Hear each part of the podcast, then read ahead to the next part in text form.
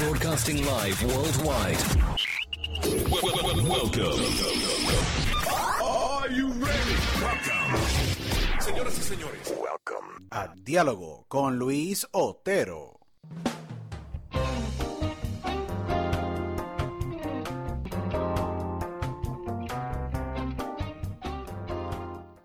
Bueno, bienvenidos a otra edición de Diálogo con Luis Otero. Este es tu host, Luis Otero. Agradecido a todos ustedes por estar en sintonía con nosotros en esta, eh, en este otro episodio más de, Diálogo. Agradecidos por la sintonía, por todos ustedes apoyar eh, y por obviamente hacer de Diálogo, eh, bueno, un gran podcast. Eh, hemos tenido una gran aceptación en los pasados 5 a 6 episodios, hemos tenido más de 100 mil views a través de la plataforma, de YouTube, más de 35 mil downloads.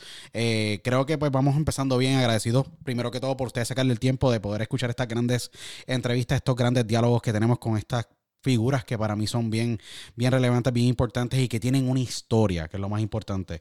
Síganos a través de todas las redes sociales, a través de Diálogo con Otero. Pueden seguirme en Instagram, en Twitter. Eh, y estamos expandiéndonos a través de Dailymotion, eh, YouTube, pueden buscarnos a través de Stitcher, Tuning Radio, Apple Podcast, eh, Spotify, Castbox, Radio Public, alrededor del mundo nos puedes escuchar en todas estas plataformas, inclusive más son unas 15 y iHeartRadio, que recientemente se unió a la familia de nosotros, así que agradecido. Hoy tenemos un gran invitado, un gran amigo, pero para mí un gran periodista eh, y un gran invitado del programa. Este periodista y reportero pertenece a la gran agencia de noticias FE, pero ha tenido un impacto tan increíble en lo que es la cultura de la música urbana y no tan solo la música urbana, sino en la cultura en general. Eh, de la música que se exporta en Puerto Rico y adicional de los deportes, ya que su base es eh, San Juan, Puerto Rico. Este periodista ha tenido más de 475 historias y reportajes publicados en toda Latinoamérica y Estados Unidos. Sus eh, reportajes han sido publicados en El Nuevo Día, han sido publicados en El Nacional de México, han sido publicados en Perú, en Chile, Argentina, Colombia, sin contar un sinnúmero más de otros países y grandes, eh, se podrían decir grandes eh, publicaciones de los periódicos más prestigiosos de Latinoamérica y medios de comunicación. Para mí es un gran honor tener durante el día de hoy a mi gran amigo Jorge Muniz. Bienvenido aquí a Diálogo con Luis Otero. Jorge, gracias por aceptar la invitación de nosotros. Ah, mano, gracias a ti por la oportunidad este, y por el acercamiento. Eh, sabes que a pesar de la distancia, pero siempre la conexión está ahí. Sí. Y, y pues nuestra historia es bastante cool, así que... Sí, no, vamos a hablar de ella sobre el día de hoy, no. Sí, no, de verdad que sí. Gra- Gracias por sacarle tu tiempo. Sé que eh, estás hoy en Puerto Rico uno de esos días de, de noticias, como todos los días, porque todos los días ocurren noticias. Eh, yo me acuerdo que haberte conocido a ti para el año 2008 2009, tú acabando recientemente, si no me equivoco, de, de entrar full time a trabajar con la agencia de noticias española FE en Puerto Rico y básicamente ha sido yo creo que la figura principal de la agencia eh, y el único corresponsal de la, yo podría decir, de la, de, de- la agencia de noticias española F en Puerto Rico por muchísimos años. Yo creo que entras, trabas tú y cubriste, yo creo que el Clásico Mundial, si no me equivoco, y un sinnúmero de eventos bien importantes ese año que yo creo que te dieron ese, esa fundación para crear el, eh, eh, esta gran carrera que has tenido por más de 10 años, más de una década, y con una consistencia indiscutible. Te, te voy, te voy a contar. Yo, yo me gradué de la Universidad del Sagrado Corazón en el 2004. Al mes de graduarme ya yo estaba trabajando en el San Juan Star en inglés, pero lo estaba haciendo freelance. Eh, estuve ahí más de un año y pico hasta que tuvo que ser como en octubre, noviembre, tuvo que ser en octubre, que Omar Marrero, para aquel entonces era como que el reportero de deportes de F y que había sido como, van a decirlo, mi jefe cuando yo estaba haciendo práctica en primera hora en deporte. Y él estaba, él estaba, él iba a coger vacaciones en esa, en esa, en esa época de Navidad. Y él me pidió que si yo podía cubrirlo a él por un mes, cubriendo béisbol invernal. De la Liga de Béisbol Y pues, Profesional de, de béisbol. Ah. Ok. Y yo, pues claro que sí. Este fue un mes completo, 30 días, trabajando. Sin parar. Trabajando, o sea, sin parar. Entonces, este, yo tenía el calendario y entonces yo iba en San Juan, entonces yo decía, bueno, pues, este, yo cogía los, los juegos mientras más cerca, obviamente, del Bithorn, Sí. Carolina, Cagua, Manatí, en ocasiones iba, pero domingo. Y solamente una vez fui a Ponce, no, a, a Ponce nunca fui, a Mayagüez sí fui. Este, y pues, hermano, yo me iba a un parque, entrevistaba a tres o cuatro peloteros, cubría el juego de ese día de allí, de ese parque. Que te, no- o sea, que Yo estaban las nueve entradas ra- sin parar. Nueve entradas sin parar. Ajá. Yo llevaba, yo me llevaba un radio pequeño que de seguro tengo por ahí y escuchaba los demás juegos y hacía una hacía notas Qué la crónica del juego que yo estaba viendo más la de los otros juegos Qué cool, mano. Más la entrevista. Y entonces todo eso fue en diciembre enero hasta que pues, hasta que hasta que terminé.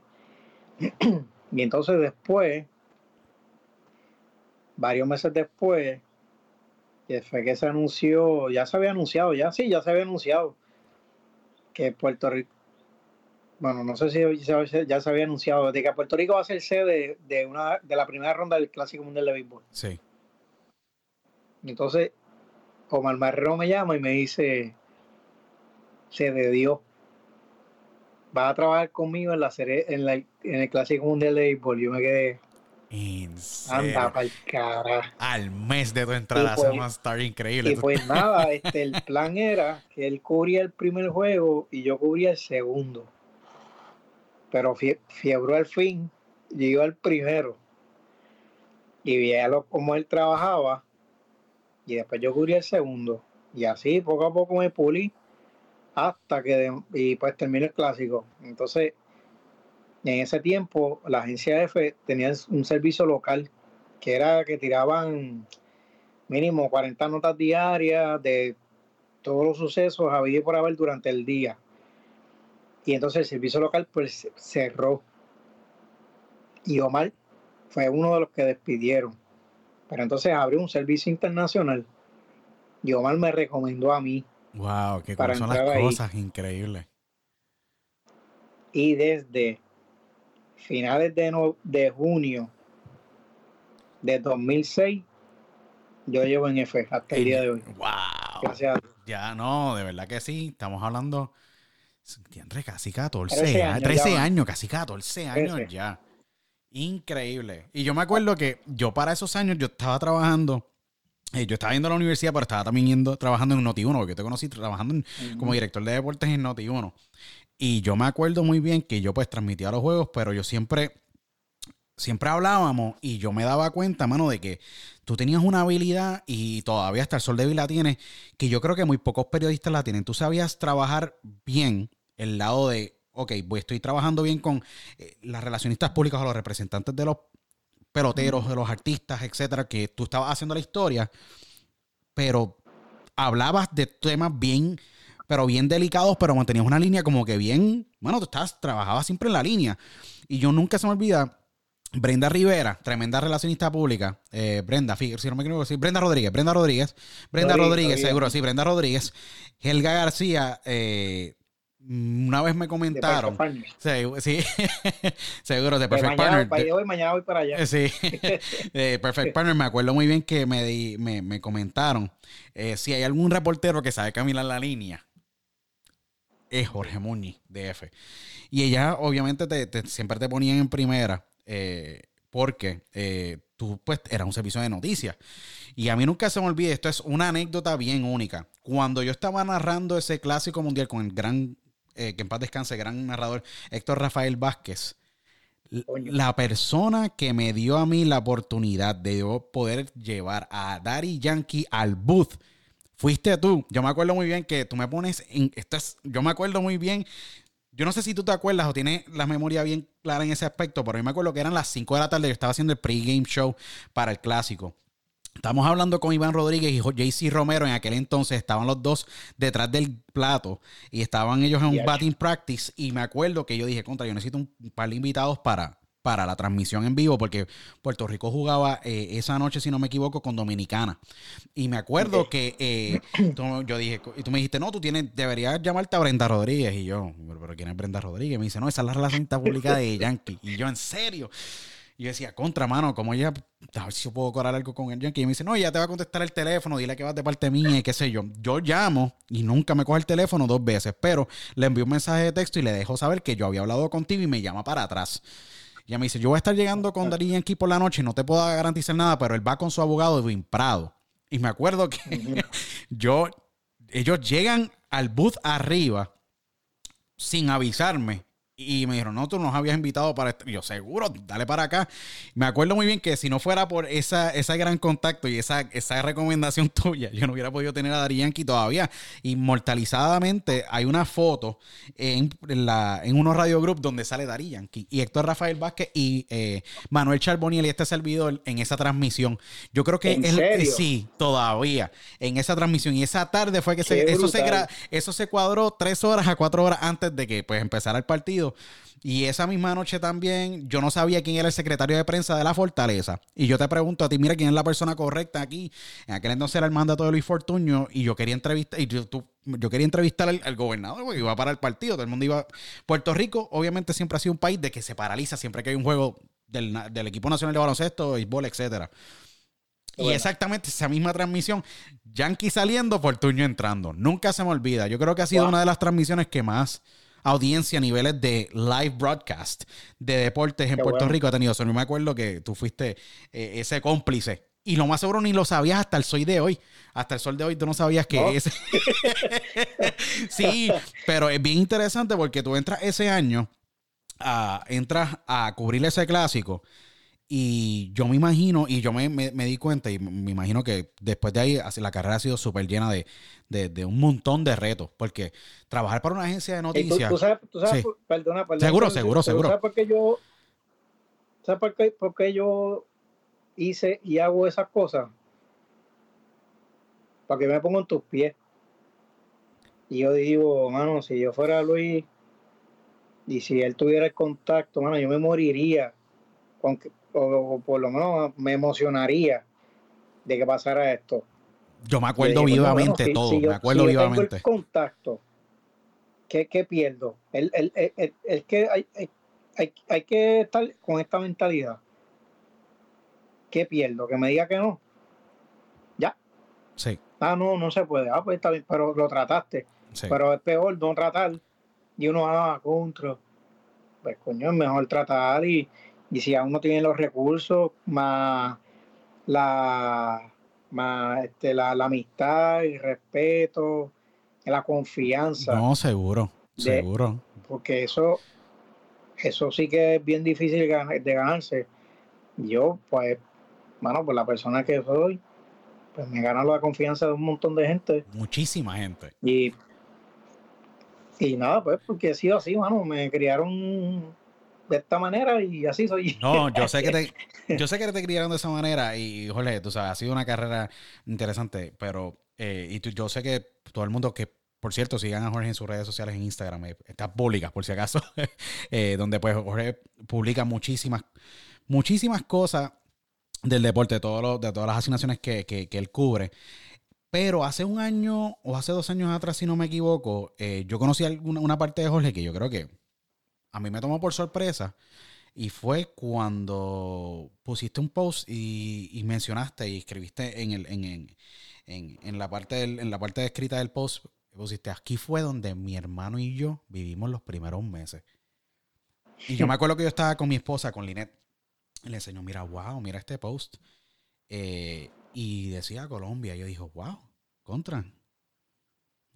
¿Verdad? O es colombiano. Y ahí que yo caí en cuenta, pero tú eres un colombiano puertorriqueño, pero tu vida es bien y tu historia es sumamente eh, impactante. Interesante. Interesante, impactante eh, y llena de un sinnúmero de, de, puntos y factores que yo digo, wow, cómo es la vida. Explícame cómo fue que tú conoces y vas a tus raíces hace dos años atrás, si no me equivoco, dos, dos años atrás vas y dices, wow, yo, mi hermano y yo, porque tienes un hermano gemelo que radica acá en Estados Unidos, eh, que ustedes son super, sumamente unidos, nacen, pero se enteran que ustedes son adoptados a través del transcurso de su vida. Me imagino que fue bien fuerte, ¿me Pues entiendes? mira, gracias a, gracias a los padres que tengo, ellos nos criaron de una manera bien real y, y- diciéndonos las cosas como son. Nosotros desde chiquitos sabíamos que éramos adoptados y que habíamos nacido en Colombia, siempre. Nunca hubo eh, un tape, ni hay nada oculto, nada que ver. Y nosotros como que siempre estuvimos bien orgullosos de eso, de que éramos adoptados y que habíamos nacido en Medellín. Y pues no fue hasta el 2012 que mi hermano y yo decidimos ir para allá por primera vez. Eh, no me acuerdo la fecha cuando fue, pero fue, fue un verano. Pero lo que, pero, pero de lo que sí me acuerdo es que llegamos de noche a Medellín. Y cuando íbamos en el avión, que tú ves así la ciudad, yo no podía parar de sonreír y decir, por fin llegamos. Y este, no sé si fue el día después o dos días después. Yo creo que fue el día después porque eso lo teníamos que hacer súper rápido Sí. mi hermano ya había, ya, ya se había comunicado con, con la administración de los sanatorios donde nos cuidaron nuestros primeros seis meses de vida. Pero nosotros tuvimos seis meses de vida en un orfanatorio que se llama La Casita de Nicolás, que aún existe. Y después a los seis meses pues nos adoptaron, nos trajeron a Puerto Rico. Y desde ese entonces no habíamos regresado a Colombia. Pues el día después de nosotros llegar a Medellín, entonces nos quedamos en un hostal y nos fuimos en un taxi, qué sé yo, al- a la casita de Nicolás. Y nos recibieron, bueno, como si fuéramos, como si fuéramos reyes, o sea, con comida y un montón de cosas. Tuvo que, tuvo que haber sido bien emo- emocionante ese momento cuando tú entraste o cruzaste esos portones a llegar a ese, ese me imagino que las emociones tuvieron que haber sido bien, bien, a veces hasta yo podría decir bien impactantes y difícil a veces, a veces de pro- procesar, ¿me entiendes? Ahí fueron donde me cuidaron mis primeros seis meses. Si ellos no hubieran cuidado Claro. esos primeros seis meses, yo no hubiera Ajá. podido llegar a la familia que ha sido mis padres y que me han... La vida es un misterio, Elvis. definitivamente. La vida es un misterio y yo no, tú nunca sabes lo que va a pasar de aquí a cinco horas, a 10 horas, una semana, un mes, un año. Tú tienes una, tú tienes una agenda en ocasiones de que yo, yo por ejemplo, me voy, me voy de viaje el 19, Ujú. que yo sé que ese día yo me voy de viaje. Y yo sé que el 7 también tengo un compromiso, pero de, además de eso no tengo más nada. Y no sé lo que, lo que la vida vaya a pasar. Y cuando nosotros llegamos allí, a nosotros nos trataron como si nunca nos hubiéramos ido. Y cuando nos sentamos, mi hermano y yo, que fue para compartir con la administración eso, a nosotros nos, ens- nos enseñaron, nos mostraron un expediente de cada uno de nosotros. No sé si era uno de los dos. Y allí por primera vez, nosotros vimos el nombre de nuestra madre biológica. Wow. Nunca nos, habíamos, nunca nos habían dicho el nombre ni nada. Correcto. Ahora el nombre de nuestro padre no aparece. ¿Quién será? No sé. Correcto. A lo correcto. mejor el padre es Pablo Escobar y no sabe. No, correcto. Y, lo- y tú lo miras de, de- de ese aspecto, pero me imagino que, que Y desde entonces, Wow. hermano, sí. ¿tú sabes qué? Yo, yo siento que yo nunca me he ido de allí. Yo, yo he regresado, después de esa vez, yo he regresado dos veces más. Y yo me siento parte de allí, como si nunca me hubiera, ido. Es, es algo, es un sentimiento que no te puedo describir. Ahora, la segunda vez que fui, yo estaba en la Comuna 13. La Comuna 13 es uno de los barrios, eh, vamos a decir, la perla. Sí, no, correcto, como la zona 10, Pero- como la zona ya es 13, turístico. como la zona 13 Ya en Guatemala, ajá, correcto, pero reformada, un área reformada, una área reformada, Y, sí. y a mí, a mí me dio un sentimiento bien grande, mano, porque yo decía, aquí fue que yo nací.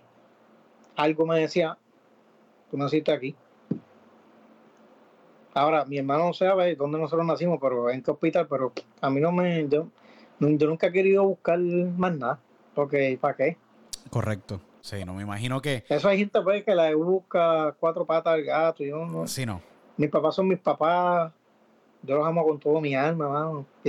nunca me ha faltado nada, gracias a Dios. No, te guiaron por el pues, camino del bien. Ustedes son dos seres productivos de la sociedad. Tú tienes una carrera bien, brillante, ¿me entiendes? En, en, el periodismo. Tu hermano radica acá en Estados Unidos y obviamente es hombre de familia y también tiene su carrera también. Sea, ustedes han tenido tremendos padres que los han guiado, ¿me entiendes? Le dieron esos valores, eh, le enseñaron, ¿me entiendes? Que el trabajo es educación. y mucha, eh, sí, la educación. Educación, papá, porque mucha educación. mi, mi, papá se fajó para buscar bastante dinero para que nosotros nos educáramos bien.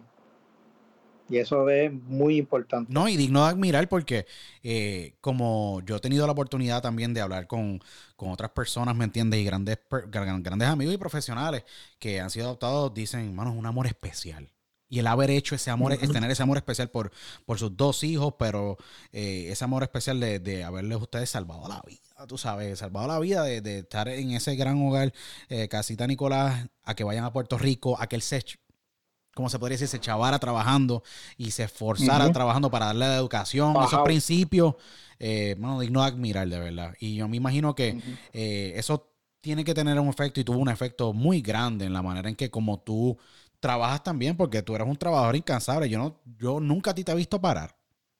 Yo siempre te he visto a ti, yo siempre te, veo a ti trabajando. Eh, nunca paras. Yo sé que te disfrutas tanto lo que haces que para ti no es trabajo, que esa es la otra cosa, ¿me entiendes? Que eres súper apasionado del periodismo, eh, pero que a través de los años tú dices, ah, pues estoy haciendo mi trabajo, lo que me gusta. Tú no te estás dando cuenta ni que estabas escribiendo historia. Tú has, narrado la narrado la historia, ¿me entiendes? De muchos sucesos importantes en Puerto Rico y carreras y lanzamientos discográficos y de sencillos y de entrevistas y expresiones y, de, artistas y músicos y, exponentes de la música urbana y de la salsa, pero eso son historias, historias sin parar. ¿Me entiendes? Yo hice un research vago y eran 475 historias trazadas con tu nombre. Yo no me imagino las que obviamente aparece Agencia F, ¿me entiendes? que son tuyas también, que eso sí me imagino son otras 475 y pico más. ¿Me entiendes? Que es una cosa impresionante. Hoy, hoy empecé a escribir una nota de algo que nunca había escrito. Believe it or not. ¿En serio? Sobre los caballos de paso fino. ¡Wow! Y Puerto Rico que tiene una historia bien brutal, ¿me entiendes? Una cultura increíble. aquí, aquí mucha cultura y uno, uno ni, ni se entera de todo lo que hay, mano. Sí. No, definitivamente. Tú no. Y aprendí. aprendí como loco. No te has puesto a pensar tú. Eso, eso, sí. Pero, pero es para que sepas lo bueno que es trabajar en una agencia de noticias. Te expande todo un conocimiento. Sí. De todo tipo de tema, mano. De todo tipo you name, hermano. Yo no sé ni de qué más. Yo no, yo, yo no sé de qué yo no he escrito. Tú has escrito de todo. mira, tú has escrito de todo. ¿tú qué, dices, tú, que, tú dices que lo de la cultura y la música y los deportes. ¿Tú sabes cuál es el tercer tema que más me gusta, mano? Salud. Salud. Medicina, mano. Qué cool. Me gusta. Me gusta aprender lo que es la fisiología, cómo el cuerpo trabaja, eh, que cómo el cuerpo se transforma poco a poco. Este, bueno, ese tema me gusta un montón. Me, no me, no me apasiona como los deportes. pero. Pero no, pero te gusta porque yo creo que es importante para salud, obviamente, llena todo el mundo, obviamente toca todas las vidas, ¿me entiendes? Y cada entrevista sea con un doctor generalista, con un cardiólogo, un neurólogo, ¿me entiendes? Un optómetra, tiene, tiene relevancia porque no tenemos ojos, tenemos espalda, tenemos eh, un corazón, tenemos un sinnúmero de cosas. Yo leo bastante y me trato de educar muchísimo, pero hay demasiado, la medicina acapara demasiadas partes, de verdad. Y yo me imagino que como reportero y periodista, eh, me imagino que en este proceso de tú poder entrevistar profesionales de la salud y adicional, ahora mismo, ¿me entiendes? Entrenadores en el área de paso fino, porque para tú poder poner un caballo a de verdad caminar a paso fino y que, como yo digo, raje esa tabla y de ese paso es, un, es una ciencia psicológica detrás del comportamiento de ese caballo. La gente no se da cuenta, no, pero ¿qué pasó? No, es que tú sabes cuántos años tuvieron que haber debido detrás de tal campeón, ¿me entiendes? De paso fino en Puerto Rico para que pudiera tener ese paso tan consistente a la hora que va para la tabla, ¿me entiendes? Y cómo tú lo domas, ¿sabes? Es bien, pero bien complejo. O sea, que me imagino en la manera de tú poder narrar la historia tiene que haber sido bien interesante. De verdad. Sí, la, la nota no la he terminado, pero pronto la voy a terminar. Y cuando la termine, te la voy a pasar para que la leas. No, no, es que va, a estar súper interesante, súper chévere. De todas estas historias y todos estos eh, proyectos y se podría decir todos estos eventos que tú has cubierto a través de toda tu carrera, eh, ¿cuál ha sido el más que te ha impactado? Porque hay un montón, montón. Tú, yo me acuerdo que cubrimos tantos conciertos en la cual tú estabas, yo me acuerdo, nunca se me olvida. Tú tenías una grabadora a mano izquierda, tenías el celular a la otra mano y tenías una y tenías una libreta en el medio donde tú pues yo no sé ni cómo lo hacías me entiendes y estuvimos en Palma en momentos históricos cuando se le entregaron discos de platino discos de oro cuántos no hemos no, no, asistimos de todos esos eventos cuál ha sido uno de los que te ha impactado bastante yo sé que los de deporte siempre tienen una relevancia y trascienden años y la cultura de Puerto Rico pero cuál ha sido esos momentos que tú dices entre mano yo estuve en ese sitio y mi nota corrió ahora mismo ahora mismo puedo pensar en tres. Y no, no sé, no sé cuál vino primero, pero hecho la, la muerte de Cheo Feliciano ah, me impactó un montón. Eh, yo me acuerdo el día, eso fue un jueves santo, creo que fue. Sí, me acuerdo, yo también me acuerdo muy bien que fue un jueves santo, él estaba... Yo sé que la noche antes yo, yo me fui a janguear a bailar salsa. Y al otro día yo me levanté para ir al baño y de momento veo un tweet de Eliezer Ramos diciendo que Cheo Feliciano se había muerto en un accidente de carro en Coupé. Y lo único que yo tenía en mi mano era un celular. Y decía, esto es lo que, esto es lo que yo voy a bregar. Y me fui allá como a las 6 de la mañana y llegué allí, fui uno de los primeros que llegué. Y yo vi el carro de lejos. Yo, yo no sabía qué carro él guiaba, pero yo me quedé como que, y ese día yo trabajé, bueno, yo cubrí todo. Yo cubrí todo, desde, ese día que hubo, que Cheo murió hasta el día que lo enterraron en Ponce. Wow.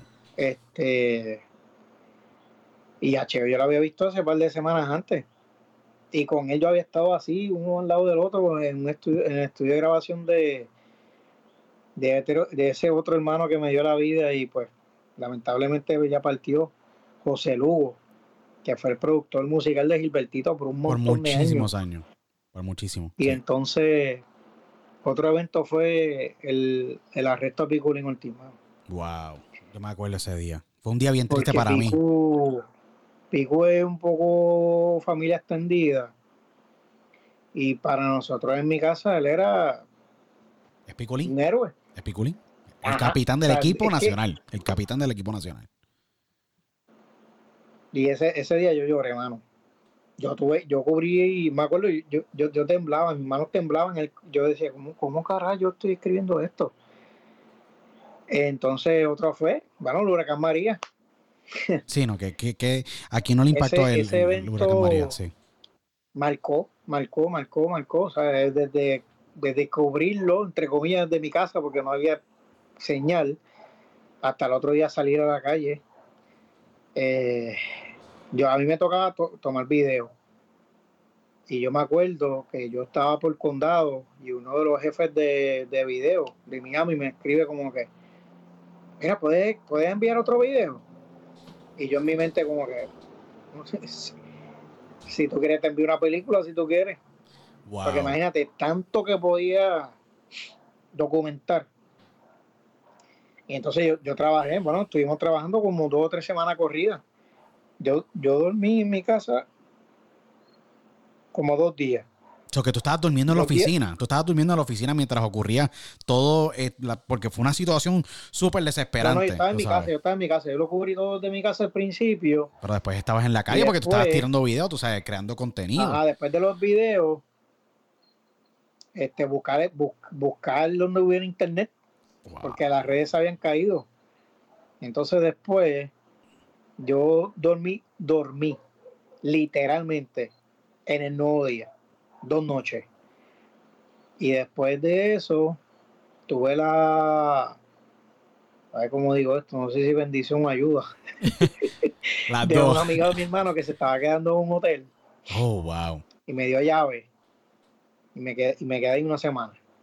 Y la cosa es que como, como ese hotel era en, era en condado y el gobierno abrió un espacio en el centro de convenciones, más el lío de la gasolina, yo no podía estar, yo no me podía arriesgar a estar viniendo desde mi casa para el centro de convenciones porque voy a gastar toda la gasolina que necesito porque voy, a estar siete horas en una fila esperando por gasolina. Así que eh, gracias a ese pana, mano, estuve una semana ahí. Este, si no fuera por él, no salía la, no sale la información, me imagino, ¿verdad? Eh, si no fuera por él, yo no sé ni cómo yo hubiera trabajado, papá. Wow.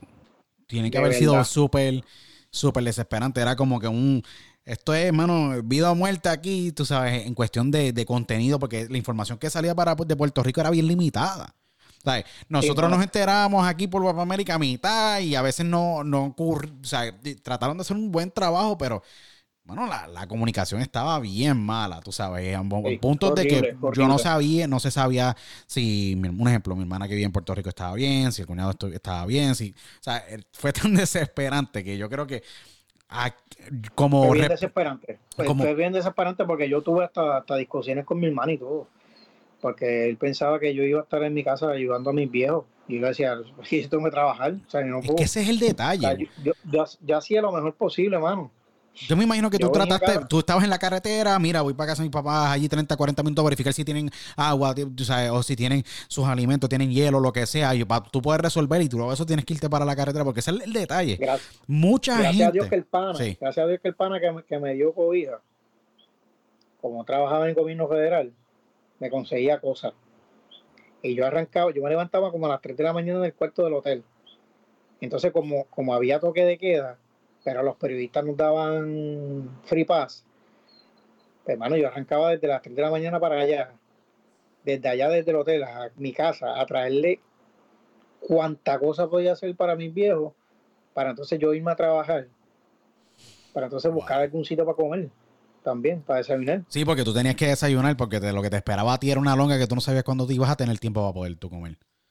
Increíble. Yo me acuerdo que es que eso es una de las cosas, y esto es algo bien importante que tú traes a la, mesa, porque esto es bien importante que la gente sepa.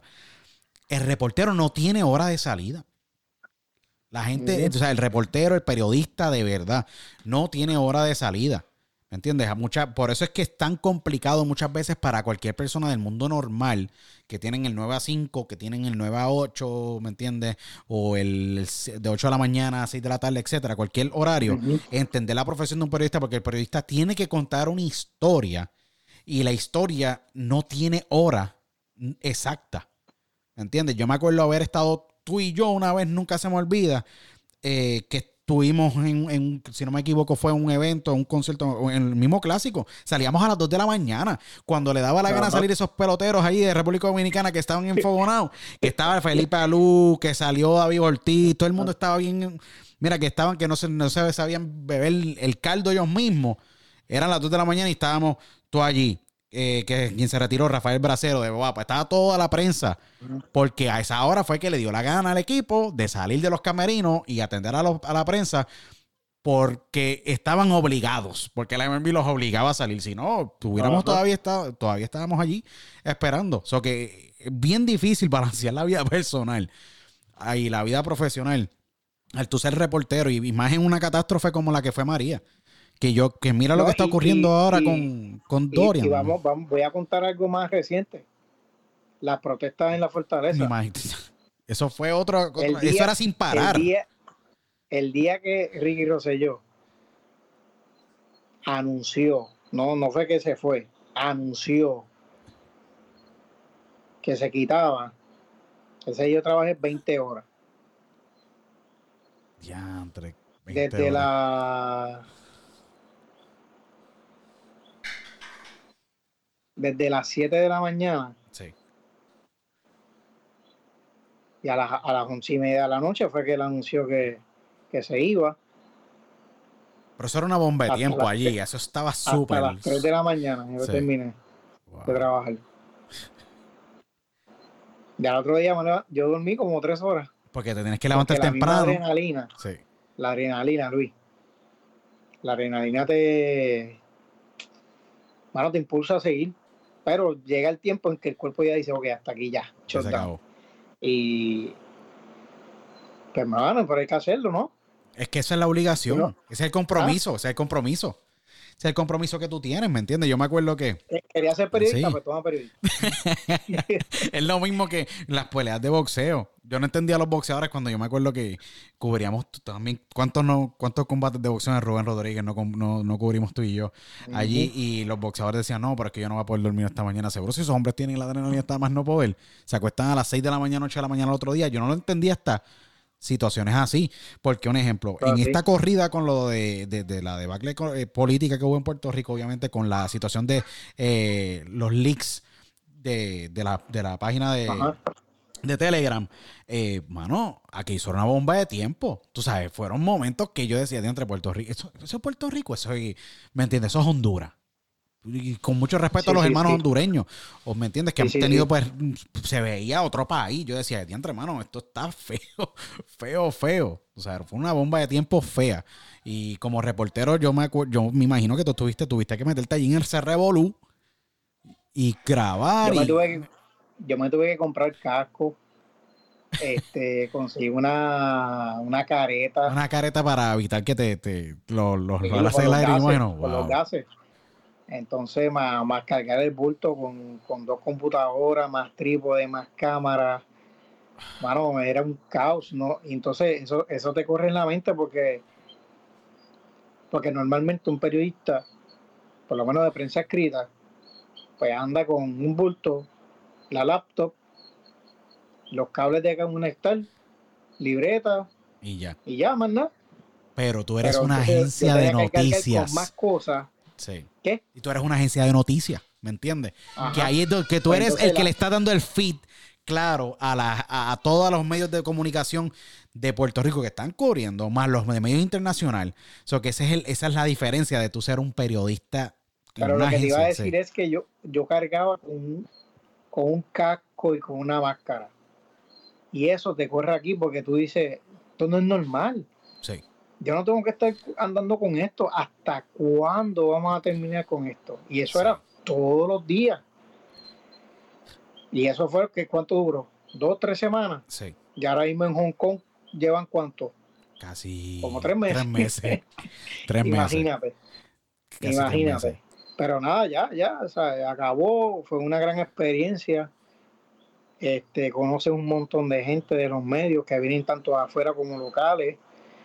Uno hace una familia, un bonding ya, Sí. porque No todo eh, el algo, mundo. de que- de sí. algo que yo me di cuenta, y lo dije hace poco en, en una charla de la Asociación de Fotoperiodistas, es que los fotoperiodistas se, de- se, se defienden, como que se respetan y, y se ayudan Sí. mutuamente, mano. Yo siempre lo he lo visto, sí. Sí, tú lo puedes Tú lo notar. notas, ellos están en, en su mundo, pero ellos saben lo que están haciendo. Y ellos dicen, ah, mira, mira por aquí, ah, mira, mira por acá, ah, mira, ten cuidado. Y, y eso muchas veces con los reporteros no pasa. Sí. Pero, pero en parte fue bueno que me, me- me tocara para darme cuenta de la persona que ellos son. Sí. A mí me encanta la fotografía. Es que la fotografía es un arte. Y yo creo que no tan solo un arte, es un medio. Hay que tener un arte y un ojo. Ese es el detalle. Una de las cosas más importantes que yo digo, que mira, no es tener no tan solo la historia en escrito, sino poder acompañarlo con una imagen que pueda Eso es complementar esa historia. Es sumamente complejo y sumamente importante tener un fotoperiodista que te acompañe, o inclusive en este caso eres tú, porque tú eres fotoperiodista y tú eres reportero y tú eres videógrafo. Tú eres las tres a la vez Ajá. que tú como reportero estás pensando qué fotografía de las que yo voy a tomar, porque tú tienes que tener tres tipos de sombrero. O sea, tú estás escribiendo, eh, tengo que tomar la imagen de lo que está pasando para que acompañe mi historia. Adicional a eso, tengo que tener un video con imágenes que complementen esa historia, esa foto y esa nota. es sumamente importante tener un periodista, un fotoperiodista que Pero te iba a decir sí. algo. Le- lo de videógrafo, esto empieza porque yo antes de estudiar periodismo estudié telecomunicaciones. Mm, Y en telecomunicaciones yo llegué a tener, un, éramos un grupo de estudiantes, un grupo de panas, que tenemos un- como un equipo de producción ¿sabes? de la universidad. Y nosotros llegamos a hacer un video musical y un documental. Entonces, pues ya uno, ya uno tiene ese background de, del ojo fotográfico. Y cuando la primera vez, y, y desde que en F me dijeron, mira, este, que si puedes hacer video, yo dije, claro que sí. Y ahora yo soy el que me dedico a hacer los videos y me gusta, mano. Me gusta, porque es, porque es como volvemos, volvemos a lo mismo de lo, de lo que es la agencia. Te expande. Y entonces tú, yo entonces yo puedo escribir, tomar fotos, tomar videos. Este, aquí en Puerto Rico, yo por lo menos te puedo decir que hay dos o tres personas que pueden hacer eso. Por lo menos en San Juan. En demás sitios no sé sí. y, y no sé si decir que somos con un grupo exclusivo. Sí, no es que la verdad. Yo te voy a ser sincero. Yo, a través de los años míos como periodista, yo he perfeccionado el arte, obviamente, del micrófono, el arte, obviamente, de la videografía, pero en la parte escrita, porque esa es bien diferente. Está un Noel Piñino Planas, un Carlos Narváez, ¿me entiendes? Tú tienes por ahí un montón de reporteros, ¿me entiendes? Que, que son muy buenos periodistas pero la parte escrita es sumamente, para mí, bien retante porque yo tengo que escoger el lenguaje correcto, apelar a una masa, entender cómo yo, básicamente hacer un compendio de la noticia completa en tantas palabras. Bueno, para mí era bien Ah. retante. Yo me acuerdo que cuando yo corría en cierta parte de las notas mías en el website de Noti1, aquello me decían, tiene 250 palabras. Y yo, "Co- contra 250 palabras para mí, mi segmento. Yo decía, wow, yo estoy sumamente limitado. Yo tengo que hacer un compendio y sacar lo más importante para poderlo poner en 250 palabras, que no es nada. Wow. Sí, no es nada. Y para mí era bien retante y yo tenía una presión y tienes que tenerlo antes de las 6 de la mañana, porque eso es lo que va a salir al aire. Y era sumamente complejo. Y me imagino que para ti tú estás constantemente typeando, obviamente escribiendo una historia y, y me imagino que debe ser más complejo para ti porque la, la foto, vamos a insertarla. Luego de eso vamos a insertar el video. Y es ese paquete completo. Y esa, esa, esa noticia llega, pero ya hay otras que se está generando. Que eso es lo más, Claro. Eso es lo más interesante de esta profesión. La noticia No, sale. y habla- hablando de video, hablando de video, yo, yo uso una computadora aparte para eso. Oh, wow, Entonces, también. la cosa es dos. Por eso es que tú tenías que dos. tú- Sí, dos computadoras. Ajá, lo, lo- lo que tú vayas a poner en el video, que vaya similar a la nota. Porque si, si voy a hacer una, un video de una, una pelea de boxeo, pues yo no voy a poner gente vendiendo empanadillas y, y cerveza. ¿Entiendes? No, seguro. Yo No, es Este, que. eh, pero a mí, me- a mí me gusta, mano. A mí me gusta hacer videos. Este, es un reto, mano. Porque muchas veces la gente cree que es un quitado. Y no es así. Porque tú tienes que primero tener un encuadre, este, la luz, el sonido. O sea, yo, yo he hecho entrevistas con micrófono y no se escucha. ¡eh, a rayo! Y pues tú, la- tú- cuando tú vas a editar, ¿qué tú haces? Pues, Este, tú dices, bueno, pues vamos a pintarla con, con otras cosas que tomé porque no hay de otra. ¡eh, a rayo! Pero se perdió esa entrevista. Es más, me, me- pasó para la, me pasó para la marcha que hubo de, de- del Capitolio de la Fortaleza. Bueno, no, hasta, el- hasta la plaza, la, la plaza del Quinto que es el centenario, que fue Bad Bunny, Residente, Sí, Ricky Martin. Ese fue el día grande, sí. me pasó, me pasó que estaba grabando sin sonido, mano. ¡Eh, a Entonces, rayo! Y, obviamente eso era un me- día me histórico, comuni- tú me, sabes. me comuniqué con los jefes y les, me les dije, mira, tomé video, pero no hay sonido. No te preocupes, envíalo. Pues fue un alivio.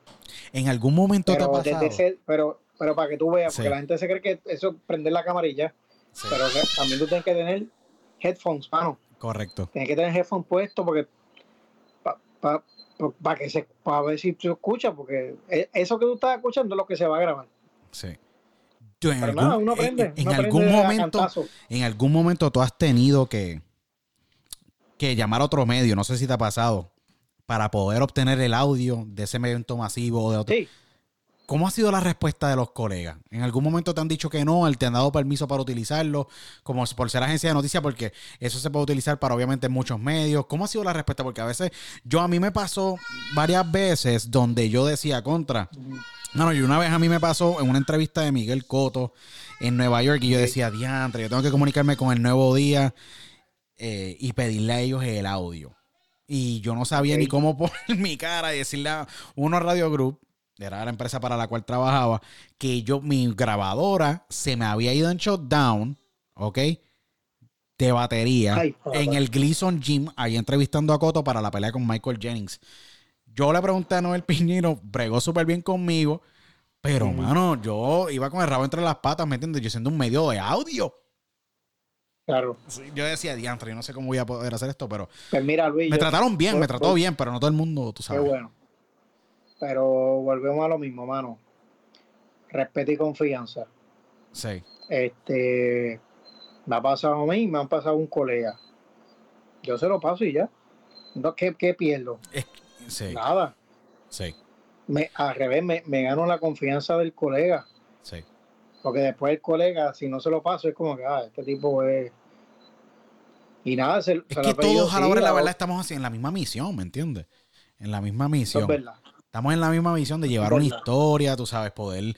Y a En- todo el mundo le va a pasar. Sí, mano, este mundo es bien pequeño, nadie está exento. Nadie está exento, de verdad. Hasta el mejor que esté preparado. Tú sabes, yo, me- yo eh, que- hasta el mejor que esté preparado. Yo he visto a fotos, o sea, camarógrafos de televisión. Una vez nunca se me olvida, eh, eh, eh, Jorge Este- José, sí, José Esteve, y estaba, eh, eh, you know, Francisco, me se me olvidó el fotoperiodista del Telemundo. Eh, Joaquín Montemoíño. Era Joaquín Montemoíño, sí. guapo. Y Joaco, tremendo, tremendo. Bueno, uno de los mejores videógrafos, mano, también. Que ese hombre estaba ahí Sí, con José Esteves y me acuerdo muy bien que se le apagó la cámara y yo decía, anda para el cara. Y tú, eres, y tú dependes de esa cámara. Y ir para allá, para la guagua y decir, mira, la es tu método de trabajo. Sí, ese es tu instrumento de trabajo. Nunca se me olvida eh, Carlos Montes, creo, creo- creo- Carlos Montezuma, si no me equivoco. Eh, Sí, sí, sí, Carlito de guapo. Carlitos, mano, hizo Ahora algo que... mismo, ahora mismo está en China, en Mundial. Correcto, ya con Kefren, con el, eh, con el con nuestro pana. Kefren, que es el, el foto, el, el- reportero, el, el reportero motociclista, ya con, con, con el Rey Charlie. Sí, sí, no. Y mucha gente no sabe que, que, que Kefren empezó narrando también las carreras de caballo allá en el hipódromo con. Norman H. Dávila, hizo con Beta allá de, de, y entonces, ¿qué le, qué le pasó a Juaco? y Juaco se le quedó sin batería, nunca se me olvida, creo que Carlos Montezuma, si no me equivoco, le pasó el vídeo, mano. Y a mí me allá. chocó bien. Sí, porque estamos hablando, tú eres competidor, pero a la hora de la verdad, pues él necesitaba esos inserts para que obviamente Ricardo Torres, si no me equivoco, de, de, de- Ok. sí, se pudiera, porque fue un evento deportivo, pudiera bregar. So, que yo creo que en cierta parte todos somos hermanos en los medios de comunicación. Esto obviamente es una, una hermandad porque queremos llevar un mensaje y cada uno tiene sus propias audiencias y todo. Yo creo que la competencia de sistemas, yo creo que en el contenido, que es lo que yo he visto más, obviamente en la Sí. calidad del contenido, que obviamente Ujú, eh, los, porque todos los colegas somos los mismos ahí en las conferencias de prensa, ¿me entiendes? Y, Claro. y uno que otro medio que va saliendo que era Internews en aquel tiempo, no sé si todavía existen, eh, y un signo, sí. Sí. sí, ¿no? Y otros más. Pero yo creo que hay una hermandad y eso es lo que bonito de la, de la prensa. Mucha gente desconoce esa parte. Uno, no, están compitiendo el canal 2, el canal 4, el canal 11 en aquel entonces. No, yo creo que a la hora de la verdad, todos nos conocemos y tenemos una. Creamos un bonding, porque pasamos más tiempo juntos Claro. en el field que, que con nuestras mismas propias familias. De, Sí. de en, en tu carrera eh, y con todo lo que has escrito y con todo lo que te falta por escribir, Jorge, son un montón de historias. No te ha dado con la oportunidad, ni te ha dado a ti con la con, con, con escribir un libro de tus vivencias hasta, hasta este momento. De, de, de tú como periodista y todo lo que has vivido, específicamente sea de un tema o sea de, de tu carrera hasta el momento, de lo que has documentado como periodista en Puerto Rico, Pues no, obviamente. mano. No, mano. No te ha picado todavía el bug. otras cosas. Sí. Sí. Este, yo empecé a escribir una novela ahí, pero no la terminado. ¿De qué se trata? que No, no, necesito, no sé. necesito tiempo, mano. Y el tiempo es lo más preciado del mundo. De verdad. Y yo sé que esa novela estaría buena. Sí. ¿Ciencia ficción o, porque- es, o es más historia real, ¿me entiendes? Más basado en lo que vivimos. Pues los personajes son reales, Ok. pero la historia es ficción. Ah, no, pero... Eh, la, la empecé a escribir una vez que yo estaba. Yo, yo he tomado va- varios, varias clases de. eh, storytelling. de cuentos y novelas. Ok. Y una vez empecé con esta idea y, y a la maestra le gustó, mano. Pero lo dejé. ¿La piensas con Ahora cuándo? no sé. ¿No tienes time frame cuando lo piensas? ¿La piensas concluir? Bueno, Eso es un proyecto de Para año. nada. Eso es un proyecto de año. Para nada. Y en, con respecto a la salsa, tú eres bien fanático, tú eres de la mata, tú eres de los que aprecian mucho también la salsa como yo. Siento que obviamente la salsa en Puerto Rico está bien documentada, pero todavía no ha habido una pieza en sí donde pues el lector salsero diga, wow, mira, aquí está bien documentada todas estas estas entrevistas. Tú has tenido tremendas entrevistas, ¿me entiendes? De salseros y adicional, conocen muy bien la historia. En algún momento no se te ha aprendido ese- esa luz que tú dices, mira, ¿sabes qué? Yo creo que eh, vale la pena eh, que haya por lo menos un libro que documente o que tenga esas entrevistas con esas figuras, porque mira, tú tuviste esa oportunidad de sentarte con Cheo, yo vi a Cheo, le di la mano a Cheo, no me pude sentar con él, ¿me entiendes? Al igual que con otros, no, no te ha dado tampoco con, con eso, porque yo sé que tú eres bien, bien, resp- respetas mucho el género de la salsa. Mira, mano. En mi casa nunca se escuchaba música. Y no fue hasta en 1993 que yo que, que yo escuché que yo que yo escuché por primera vez underground, que es lo que es ahora reggaeton. Correcto. Y desde entonces pues he sido fan. Ahora. Yo siento que tú has salsa, sido de los pocos de agencia que ha apoyado el género desde el principio. ¿Sabes? Yo, yo, sí, definitivamente. Yo he estado, yo soy súper fanático también. He escuchado desde atrás, desde los tiempos de Prime Records, ¿me entiendes? Jorge Oquendo. Sexy Boy, que es un gran amigo, ¿me entiendes? Toda esa gente, ¿me entiendes? Pero tú has sido de las únicas agencias que yo me acuerdo que tú, bueno, recibías a todos los cantantes, exponentes, compositores, productores, ¿me entiendes? Y siempre tenías las puertas bien abiertas cuando en otros sitios, hermano, era un veto Sí, sí, sí, sí. grande, ¿me entiendes? Sí, no, eso, eso, eso yo lo he escrito en un par de reportajes. Pero sobre la salsa, mira. Yo me tuve que obligar, igual lo estoy haciendo ahora, con lo que es el género urbano nuevo y con el trap. Me tengo que obligar a escuchar, a escuchar, me, me, me obligué, me, me tuve que obligar a escuchar salsa porque yo era el único en la oficina que escribía de eso. Entonces me di cuenta que los reportajes se publicaban bien brutal a nivel internacional. Yo decía, wow, mano, esto, esto este, te- este tema funciona para publicación. muchísimo. Ahí fue Y que yo poco encontré más reportajes tuyos. Sí, Cogí, cogí clases de salsa y ahí me embalé más. Ahí, ahí sí que escuchaba todos los días, todos los días, todos los días. Y era escuchar música, escuchar música. Y de este y de este cantante que si está en otra orquesta y esta orquesta tenía otro cantante, pues lo escuchaba también. pa. Es que, es que a mí me gusta aprender. Yo siempre lo he dicho, eh, yo a mí nunca a mí no me gustaba ir a la escuela. A mí yo soy de aprender. A mí me gusta aprender. Tú, tú, tú me dices, ah, coño, vamos a hacer esto, y yo lo, yo lo, yo lo hago, yo lo escucho. Y entonces, pues ahora mismo me está pasando lo mismo con, con el con el género urbano. Con los nuevos. Mira, mañana mismo, Sí. mañana mismo yo tengo que yo tengo que entrevistar a Almairi. El que Entonces, es ¿qué tengo que hacer? Ponerme a escuchar la, la música de él. Porque, o sea, entonces ahora es peor Sí. en base a todo lo que sale diariamente. Sí, sale demasiado. Yo creo que es un flot el mismo, cañón. el sí. mismo Bad Bunny sacó dos videos musicales una misma semana. Sí. Algo así fue. Sí, pues Sí, sacó Bellacoso y el otro la me se olvidó así de que este fue. tipo, Sí. Es mucho contenido, mano. Es que fue demasiado. con la de Ladio Carrión. Sí. Y después tiro el video con J Balvin, el que hicieron en Grecia. Sí. Y yo me quedo, pero. Entonces es como un bombardeo. Entonces tú dices, diablo, pero ¿y qué escucho? Entonces de- después los PR están, ay, mira, escuchaste eso. Y yo, ¿con qué tiempo? Son 24 horas, son 24 horas el día y tú no tienes tiempo para cubrir las historias, más escuchar la música, más empaparte.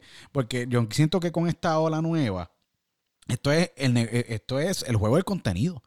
Mano, todos los días, tú sabes, a mí me llega una alerta, una alerta y una alerta y un post, aquí un video nuevo y yo siento, mano, que hay tantos y tantos talentos. Tú sabes, yo ahora mismo tengo 4.257. De esos 4.257 son 3.200 artistas de cualquier parte. Porque ya no es ni, ni, Puerto Rico nada más. Estamos hablando de cualquier parte. Y es sumamente difícil tú discernir qué escuchar y no.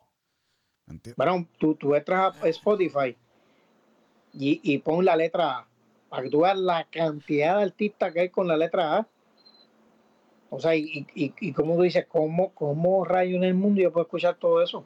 Es bien complejo para un periodista, ¿me entiendes? Demasiado complejo para un periodista y no tan solo es poder discernir claramente qué es lo que, sabes, qué es lo bueno, qué es lo malo. Mañana estás entrevistando a Alejandro, a Almighty, que ha sido un, o sea, un exponente súper controversial en el pasado año y medio, ¿sabes? Sumamente controversial que yo me imagino que en cierta parte te hace tu labor mucho más compleja porque tú no sabes lo que tú vas a esperar.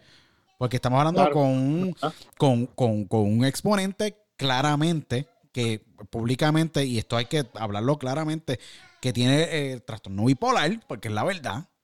¿Sabes? que, que como así mismo le reacciona un reportero, le reacciona de otra manera otro reportero, otro periodista, que estuvo eh, por los caminos y se fue y ahora está en la manera secular.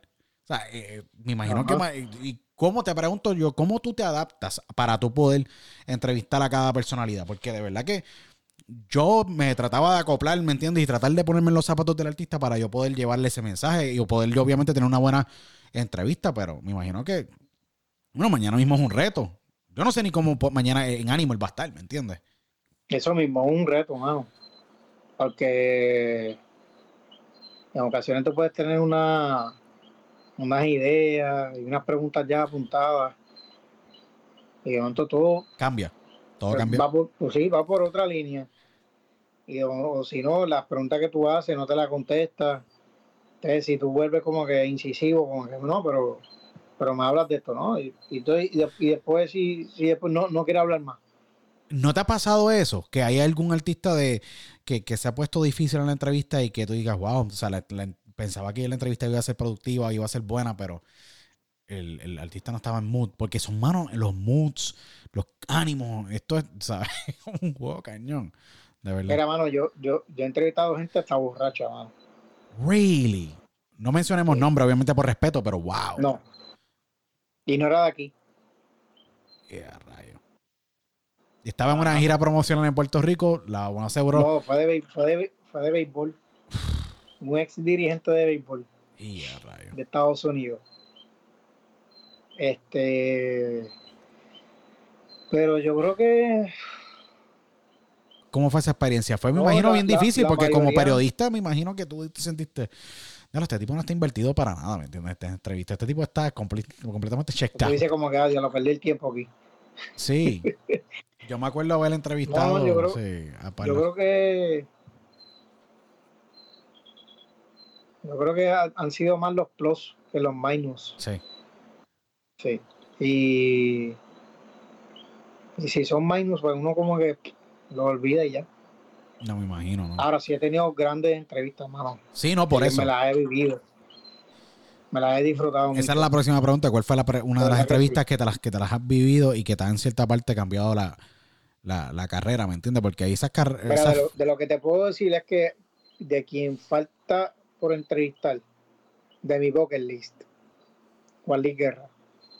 Wow, de todo eso. Ya con él ya yo. Ya tú cerras el bucket list. con él ya yo, ya yo cierro ahí con ese capítulo. Es difícil, es este, difícil conseguir a, Juan mira, sí. Volviendo, volviendo con lo que la confianza y respeto. Sí. Yo tengo el número de teléfono de algunos de esos artistas, hermano. Y eso para mí me llena porque porque confían en mí porque dicen, coño, Polito no se va a poner con estupideces ni nada. Y es que, pues, mano, es que hay que hacerlo así. Hay que trabajar. Y, no enfangarse. Me he enfangado con uno que otro, qué sé yo, pero. Cada uno de nosotros tiene sus historias en ese aspecto. Porque las mías fueron al principio. ¿Sabes? Yo porque era en cierta parte ignorante, mano, quiero hacer una pregunta aquí medio uncomfortable, medio incómoda, obviamente me salió mal, pero después de eso, pues ya uno va entendiendo y comprendiendo de que, pues mira, ¿sabes qué? Vamos a, vamos a, respetar, vamos a hablar y lo que sale, sale y si no lo que sale, pues se acabó, ¿me entiendes? Y lo que uno no quiere hablar, pues no lo quiere hablar. Correcto, sí, no. Y yo siempre encuentro que está en la confianza que tú le pongas nuevamente vamos a la confianza, la confianza que tú, de que el que, de ese artista con, contigo, que no todos la tienen. No todos la tienen. Yo creo que en Puerto Rico, lamentablemente, se tiene fama de que el reportero, ¿me entiendes?, va a indagar tu vida personal. Y hay mucha gente que está a la defensiva. ¿Qué pasa? Eh, cuando tú desarrollas esa credibilidad, yo creo que son los pocos que tienen, como tú, ese respeto de que, mira, yo confío en él. Porque lamentablemente los medios en Puerto Rico son, con mucho respeto, son a veces sensacionalistas, mano. Algo pequeño, mira, vamos a hacer esto, el tema de 30 minutos de un programa cualquier artista me imagino que ahí dice, yo perdí la confianza completamente porque me sacaron el juego 30 minutos de algo tan simple, ¿me entiendes? Como cualquier cualquier pequeña reacción que tuvo, ¿me entiendes? Como cuando un ejemplo tuvo la tiradera, me acuerdo, si no me equivoco, de Tiempo con Calle 13, que una línea, bueno, le sacaron punta por una semana. Y luego, pues, A, a, René, ¿me entiendes? Que es un gran, para mí, uno de los mejores compositores de, la, Porque obviamente tiene su método y es único en la manera en que él lleva su carrera. Eh, después le preguntan, no, porque tú no haces entrevista con la prensa. Por una semana me estuvieron dando cantazos, ¿me entiendes? Por algo tan simple como una letra que yo utilicé, ¿me entiendes? Que no era la correcta. O sea, todos cometemos y, errores. Y, y, con algunos artistas, por ejemplo, él, tú no puedes hacer una entrevista bruta, mano. No. el tipo él es un tipo muy inteligente. que tú tienes que ir bien preparado. Sí. Y si llegas bien, bien blandito, te va a destruir. Te va a te va a, te va a destruir. Sí. En persona. No, sí, en, persona, al frente, al frente tuyo sin problema. Sí. Porque me acuerdo que han habido ocasiones que otros reporteros le preguntan, mira, y, de esto, y me dice, y él dice, y no me puedes preguntar de esto, que de esto lo que para eso fue que te invité. Sí. No, yo, yo siempre lo trato de mantener lo más musical posible. Sí, no, yo trato de mantenerlo lo más musical posible porque de verdad que ese es el craft él. O sea, el tipo es, ha demostrado que tiene una versatilidad increíble, ¿me entiendes? Y un poder de palabra, de verdad, que encomienda a cualquier persona que desaparezca mañana en tal estructura, en tal, área de Puerto Rico y le van a llegar allí 30 mil personas. O sea, ese poder de alta responsabilidad no todos los artistas lo tienen. No todo el mundo puede decir, ah, mira, mañana presenta tal sitio. Lo que pasó en Puerto Rico, de verdad, cuando comentaron a todas esas personas, ¿me entiendes? A todos los ciudadanos eh, en la reciente manifestación pacífica que hubieron, ¿me entiendes? Para, cuando estaba Ricky Rosselló en el, poder. Obviamente, como prensa, uno tiene que mantener una postura neutral y siempre, siempre es la postura neutral, pero, bueno, para ser un artista y poder tú jalar tanta gente, tienes que tener algo de manera especial, ¿me entiendes? De tú poder psicológicamente impactar a tanta gente. Eso que es una de esas partes bien importantes. Jorge, ¿qué más falta en tu carrera? Tú estás, llevas tantos años con F. Siento que todavía sigues escribiendo toda historia todos los días y lo más seguro es parte ya de ti. Eh, ¿Qué le falta a, Jorge Muñiz adicional de esa entrevista con Juan Luis Guerra? ¿Qué más? ¿En algún momento te ha, te ha llamado la atención hacer o radio? ¿O te ha llamado a hacer la atención televisión? ¿O te ha llamado la atención tú crear tu propio eh, programa dentro de F o un producto dentro de F, como los que has creado tú a través de todos los años, ¿me entiendes? Porque tú has sido la... Mira, mano, tengo la idea de hacer un, blog, mm. pero no tiene que ver con, noticias, es con otra cosa, de gastronomía. yo creo que en Puerto Rico no hay este, ninguno que sea así por eso. Eso lo tengo como que bien pensado acá. Este y la gastronomía de Puerto Rico está brutal. La gastronomía de Puerto Rico no tiene nada que entrar. Sí, la gastronomía de Puerto Rico no tiene nada que envidiarle a nadie. Mi, mi, mi sueño siempre ha sido trabajar en ESPN. Este, pero últimamente he visto que como que han habido muchos cambios y yo digo, no sé, como que no es momento. Este, bueno, por lo menos unos juegos panamericanos. Porque lo más que he cubierto así ha sido juegos centroamericanos de Mayagüez festivales de cine fuera de Puerto Rico. Este Las Olimpiadas. Te faltan, te, faltan, te faltan las Olimpiadas. Te faltan las Olimpiadas. Sí, Esa. pero yo creo que eso va a llegar más como espectador. Ah, ok. Sí, sí, Sí, ah, mira, tengo una idea, eso sí, tengo una idea, pero esto es algo personal, sí. de visitar todas las ciudades que han sido sede de los Juegos Olímpicos. Diablo, eso estaría cañón. Estaría Sí. brutal. Eso estaría bien Sí, eso es espectacular. una meta a largo plazo. Y yo sé que se puede, porque eh, Y hacer un documental. Me imagino que hacer un, hacer, hacer- no, y hacer un documental. ¿No te ha dado con hacer un ah, documental? estaría nítido. Hacer un documental Eso de. estaría nítido. Sí, yo creo que. Yo estuve, obviamente, durante el día de hoy, más temprano, tuve una entrevista con, con Ben de Jesús, el director de documentales y el, director del documental de Raúl Julia, eh, The World Stage, que se estrena en Puerto Rico esta próxima semana, en septiembre Nice. 13, en la, en la PBS. Y estuvo hablando con él. Y él es director de sitcoms. Obviamente, no sabía que él era el director de la canción de reggaeton latino de, de Don Omar. Sí, fue el director de la canción de Chosen Few, el documental eh, de reggaeton latino. Y él estaba diciendo, mira, yo haré sitcoms y todo lo demás, pero yo creo que el void que existe de documentales latino, ¿me entiendes? Hizo un documental de Raúl Julia que está este martes eh, presentándose en Puerto Rico en el Teatro Tapia. Y yo encuentro que es súper cool. Yo creo que en Puerto Rico no se, no se, no se graban documentales suficientes, mano. En Puerto Rico hay- se deberían grabar tremendos documentales. De, hay un montón de cosas, hay muchos secretos que tiene Puerto Rico. Es de no tan solo la Es que gastronomía, fal- pero un montón de cosas. Es que, hermano, eh, recursos económicos, Sí, sí. el gobierno muchas veces no los apoya. Este. Este. Mano, ¿sabes qué documental estaría brutal? Como un. Como un 30 for 30 que hace ESPN. Mano, de la victoria que de Puerto Rico a Estados Unidos en Grecia. Es- mano, me leíste a la mente. Yo estaba pensando en eso hace par de semanas cuando se celebró el famoso momento en que Carlos Arroyo eh, Eso hubiera sido un buen. Eso podría ser un gran un documental. uy, sería, ese, sería ese magnífico. juego marcó No, Marcolar. Yo me acuerdo dónde yo estaba, qué hora, en tanto qué para sitio. bien como para mal. Sí, Porque en ese momento nos puso en la en la cima. allá arriba. Estamos en el tope del mundo. Sí. Pero desde ese entonces Puerto Rico no ha clasificado a otra Olimpiada. Sí, yo encuentro que es ver- Para que tú tienen- veas. Sí, no, está cañón, de verdad. Y yo creo que, mira, Héctor Cardona, que era el presidente del Comité Presidente Olímpico, del Comité Olímpico. ya no se encuentra con nosotros. Hubiera sido tremendo tenerlo a él. Yo me acuerdo que yo hablé con él. Bueno, te podría decir, yo creo que dos o tres años después de que de ese día, Tuto Marchán, si no me equivoco, ya no se encuentra con nosotros. Eh, que en paz descanse Ujú. los dos, tremendas personas, ¿me entiendes? Que llevaron el deporte a muchos niveles. Y yo me acuerdo que la primera entrevista que Puerto Rico tuvo después de esa, de, de- de- esa gran victoria fue Héctor Cardona y él dice, yo no me puedo explicar lo que acaba de pasar. Eso fue lo, me acuerdo que lo fue lo que dijo. Yo no me acabo de explicar lo que acaba de pasar. Porque ese equipo estadounidense tenía Jefferson, tenía todo el mundo. A LeBron. A LeBron, tenía un montón. A Wade, a Carmelo Anthony. Tenían el trabucazo. Yo no sé qué pasó ese día, que yo me acuerdo que eh, Yo vi ese juego tres veces. es como un curse. Porque, mano, le ganamos, pero como que no hemos vuelto a ser el mismo. O sea, las expectativas, esto es lo que pasa, las expectativas de aquí subieron aquí arriba y no hemos vuelto a tocar. ¿Me entiendes?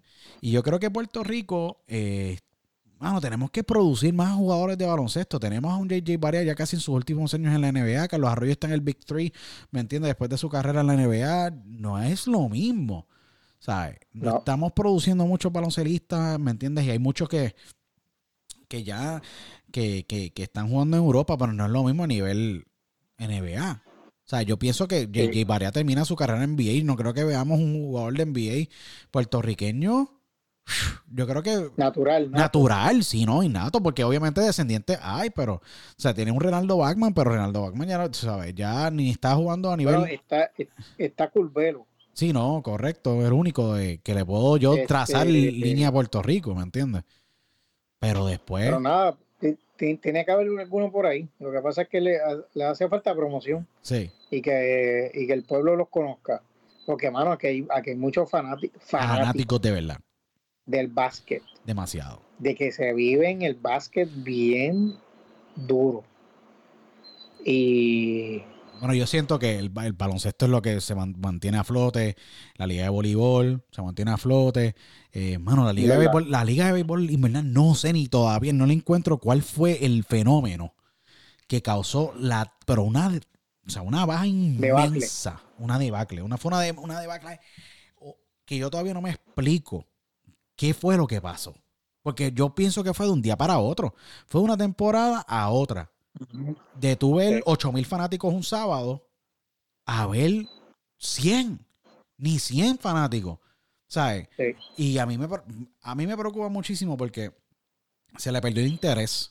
Eh, los medios de comunicación, como tú, las han cubierto todo el tiempo, pero se le perdió interés y a ver hasta el punto de que no juegan ya casi ni 20 partidos, tú sabes. Es bien, es triste, es triste eh, porque Puerto Rico, mano, es la cuna de peloterazos, ¿me entiendes? O sea, mira quién está ahí atrás. Tú tienes a un Roberto Clemente, ¿me entiendes? Willie Mays jugó en Puerto Rico. Tienes a un Wheeler Brown que jugó en Puerto Rico. Los tres jugaron en Puerto Rico. O sea, yo, tú y yo tuvimos la entrevista, eh, una oportunidad de entrevista. Yo me acuerdo. Tú y yo éramos los únicos dos que estábamos sentados con Tom Lasorda en el palco, en el, en el Clásico Mundial. Y Tom Lasorda hablaba del famoso Sisto Escobar en el parque cuando ellos jugaban, ¿me entiendes? En los años 1940 y pico, 50 y pico. ¿Me entiendes? Y hablaba de esos, de esos tiempos y la cantidad, pero la hasta Satchel Page, ¿me entiendes? Que ha sido uno de los mejores lanzadores de la historia de las ligas negras, de las ligas, eh, ¿me entiendes? del, béisbol de grandes ligas, lanzó en Puerto Rico, o sea, la historia es grandísima, pero no sé, yo creo que eh, la generación millennial no, no creo que estén apreciando como se debe el béisbol y han decidido tomar otro tipo de diversión, ¿me entiendes? Eh, en la liga de béisbol invernal, que para mí es tremendo. Está, béisbol para mí también es uno de, los, de las religiones, como yo digo. Yo, yo, creo, yo creo que este año yo voy a ir a más juegos porque yo, yo soy fanático de los criollos, eh, seguidor, porque fanático es demasiado ya. Sí. Y, y este año ellos van a jugar en el Bithorn. ¿Y por qué no, no van a jugar en el Sola Morales como usualmente? Es que ese, ese, ese estadio se, se destruyó por el huracán. Oh, wow. Ellos jugaron el año pasado en Gurabo, era su, su parque local. Yo siento que lo que mantiene vivo el deporte del béisbol es. Hoy, por lo menos, hoy, hoy los criollos anunciaron que Tomás Nido, catcher de los Mets, va a jugar aquí. Desde el 15 de diciembre, creo que va a jugar en Puerto Rico. Y eso por lo menos da un poco más de impulso. Otra cosa es que Manatí este año regresa. Otra vez. Y esa, esa población ahora ya es mucho de béisbol. Sí. Eh, lo que es Arecibo, Vega Alta, Manatí, Atillo, es, mucho de béisbol y ahí se van a meter, se van a meter, van a ir, van a ir gente, va a ir gente. Ahí sí. Yo siento que la AA también mantiene vivo el béisbol, hermano. Se ve, oh, definitivo. Se ve bien bueno el béisbol. y, el equipo de la AA, digo, y el equipo de Puerto Rico que ganó para, eh, la medalla de oro en los Panamericanos antes de la AA. Yo me acuerdo muy bien que eh, cuando ganaron en los Panamericanos, yo dije, coño, tú sabes, hay, esperanza. sí. sí. hay esperanza porque hay, hay muchos ex eh, jugadores de, de, Liga Menor y de Grandes Ligas. O sea, ahí está un Cheito Morales, que fue catcher de Minnesota, está por ahí Miguel Velázquez, que fue eh, o sea, prospecto de los, los Rangers de Texas a, nivel de AAA, ¿me entiendes? Que fue filmado y tenían un super high hopes. Willie Joe Ronda está por ahí. Hay un montón de otros de tipos que draftearon, ¿me entiendes? Y que están ahí jugando en la doble Yo creo que eso es lo que la mantiene bien caliente y la asistencia, mano. Yo creo que es bien interesante el fenómeno de la doble Sería bien interesante eh, hacer un documental de la, de la doble Obviamente eso es como que un bucket list para mí también, ¿me entiendes? O cualquier periodista, porque el fenómeno de la doble A, mano, un apoyo consistente, tú sabes, donde tú ves eh, los equipos y lo ves los jugadores Mano, tú sabes, relacionándose con los fanáticos, pero esos estadios están 150, 200, 300, 400 personas, ¿me entiendes? Y esas gradas explotan en, en estadios que, son pequeños, de poca capacidad técnicamente. que está bien Que son de pueblo, son de pueblo. todos los que van allí son de pueblo. Yo me acuerdo que este año, cuando jugó la muchacha con los con Utuado, Sí, que fue la, ella fue la primera, ella fue la primera mujer, sí. La primera mujer que jugó este doble A masculino. Y yo fui al parque y, y tú te das cuenta de quiénes son los que van. Son gente de allí. Pero apoyan. El pueblerino. Sí.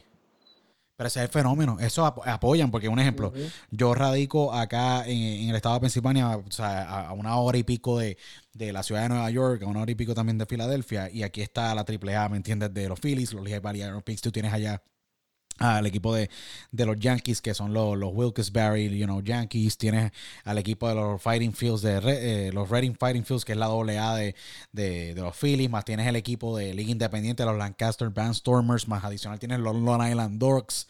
Tienes un montón, porque está la Liga Independiente, está la Liga AAA. Más adicional tienes la Summer, la Summer League. O sea, aquí hay, pero deporte por ahí para abajo. Y todo, yo nunca he visto un estadio vacío acá. Y es el efecto, yo digo que es el efecto regional. Al igual, ¿me entiendes? Tú tienes eh, donde, tú sabes, en Virginia o en otros, en muchos estados, tú sabes. Ahí, de ese efecto. Eso que yo, yo asocio hay mucha gente que también le gusta, le gusta seguir a los, a los jugadores que están en, en menores. Siempre, sí. Aquí hay muchísimo. Muchísimo. Yo tuve la oportunidad de ver a Nestalí Soto antes de que se fuera a partir la liga por allá en Japón. Aquí Aquí lo fui a ver un juego en Lehigh Valley Iron Picks y él estaba jugando con el equipo de AAA de los Chicago White Sox y Neftali Soto estaba partiendo, está partiendo la liga en Japón. Igual Dani Ortiz que está partiendo la liga allá en, México. Eh, también acá. ¿Y qué pasa? El sistema de, ligas menor, como que siempre miran por encima a veces ese eh, pelotero con talento, pero se van internacionalmente. Creo que tiene treinta y pico de cuadrangulares. Dani Ortiz por allá en México, Neftalí allá en Japón está está quemando la liga, tú sabes. Yo digo que eh, aquí, hay, aquí hay mucho fanático, pero del jugador. Y yo creo que en Puerto Rico lo hay, pero como ya no obtienen el permiso, yo creo que de la franquicia acá afectó muchísimo, porque el último jugador así renombrado que yo vi de Puerto Rico jugar una liga invernal fue en... Eh, se podría decir, yo creo que esto es un, Jorge Posada, fue el último así, de, magnísimo. Yo, mi, no, pero no te creas, yo, yo, yo hace un par de años Javi Báez jugó aquí. Javier, sí. Sí. Yo, yo, yo estuve en el juego que él dio su primer jorrón aquí. Sí, no. Y me acuerdo que fue Joe Maddon a verlo a Puerto Rico. El, Ajá, ahí, esa misma fecha fue. Sí. Que él fue a Puerto Rico y yo sé que después de eso ha sido historia porque el tipo está poniendo unos números ridículos, igual con Correa, que jugó allá también. Y estaban apenas comenzando. Tú sabes, el indoor también. Creo que para Puerto Rico van las grandes ligas el año que viene, si no me equivoco, escuché algo. Creo que sí. Sí. Sí. sí ¿quiénes eran? Los Marlins. Creo que son los Marlins. Y los Mets. Y los Mets. Sí. Sí. Los Mets han tenido como una relación bien especial porque fueron a Puerto Rico por muchos años cuando estaban los Montreal, los Expos de Montreal. Ajá, cuando estaba el gran José Vidro, que para mí yo creo que como que se desapareció. Yo no sé dónde está metido José Vidro, pero sí, yo me acuerdo que viajaron muchos años a, Puerto Rico y Roberto Alomar jugaba con los Mets en aquel entonces con Mike Piazza como receptor. Aquello, aquellos 25 juegos, aquello estaba espectacular. Aquello fue espectacular para mí también. ese estadio estaba sobre para ese tiempo yo no era periodista todavía. Sí, yo, yo apenas comenzaba a colaborar un poco en los medios. Colaboraba con un programa que se llama se llamaba Sábado Deportivo con René Molina y Manuel Charboniel en WKBM, 8 días AM. Y ahí fue que yo empecé. Sí, no, yo me acuerdo que, que en paz descanse don Gran René Molina, el cubano que emigró a Puerto Rico con Felo Ramírez y tenía, él fue el narrador de los gigantes de Carolina. Eh, y Felo, pues, que en paz descanse fue también el gran narrador de los Marlins. Y hicieron, hicieron, hicieron carrera. ¿sabes? Esa gente empezaron con voz canela allá en los años 60. Tú sabes. Wow. Sí. Son años, son años de gloria, años lindos del béisbol, de verdad. Tú y yo, que somos fanáticos, podemos hablar de esto por día. Jorge, ¿qué, qué, ¿cómo se ve este año para ti a niveles profesionales? Tienes, me imagino que tienes un montón de proyectos dentro, como dentro de la agencia, ¿me entiendes? Cubriendo y expandiendo más lo que es el reach de, la, de la oficina, ¿me entiendes? A nivel internacional. Eh, ¿Cómo tú ves el, país y tus proyectos, ¿me entiendes? Eh, estos próximos meses antes de que se acabe el año. Mira, mano, hoy mismo hice un reportaje sobre la erosión costera. Me encantaría ver ese, ese, ese, ese, ese, artículo, porque yo sé que es un tema muy, muy importante, demasiado importante. Sí. Sí, este. ¿Qué más?